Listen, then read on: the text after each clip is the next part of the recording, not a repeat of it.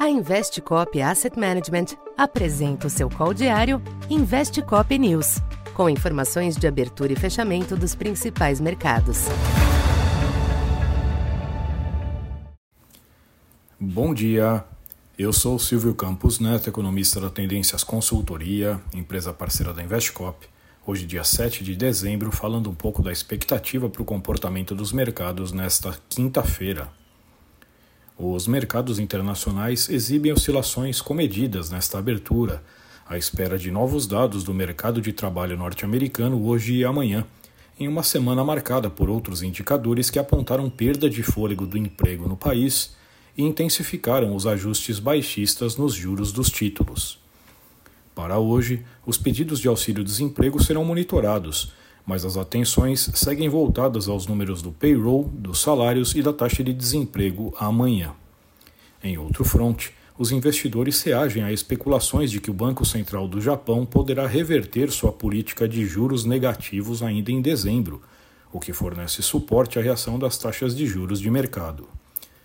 Com isso, o yield do Treasury de 10 anos oscila ao redor de 4,15 após ter se aproximado de 4,10 ontem, no menor patamar desde agosto. Nas bolsas, os índices na Europa exibem perdas marginais, se ajustando ao desempenho negativo registrado ontem em Nova York. Por lá, os futuros rondam a estabilidade, com sinais mistos entre os índices. O dólar alterna pequenos altos e baixos ante as demais divisas, sem um sinal firme para o real. O destaque hoje é o iene, que exibe forte recuperação de olho na possível mudança da política monetária do Banco do Japão.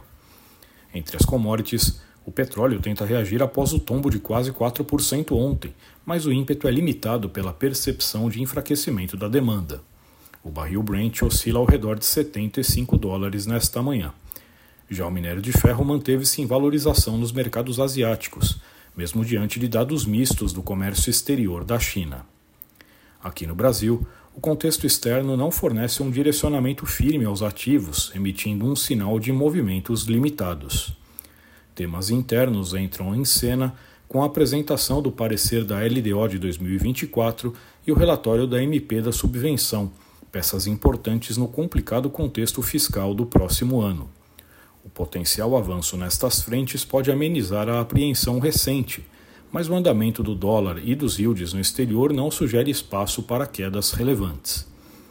Na bolsa, os avanços do petróleo e do minério de ferro podem contribuir para conter as perdas após o índice voltar para os 125.600 pontos ontem. Cabe observar a reação das ações da Sabesp à aprovação de proposta de privatização na Alesp. Então, por enquanto é isso. Bom dia e bons negócios. Essa foi mais uma edição Investe Cop News.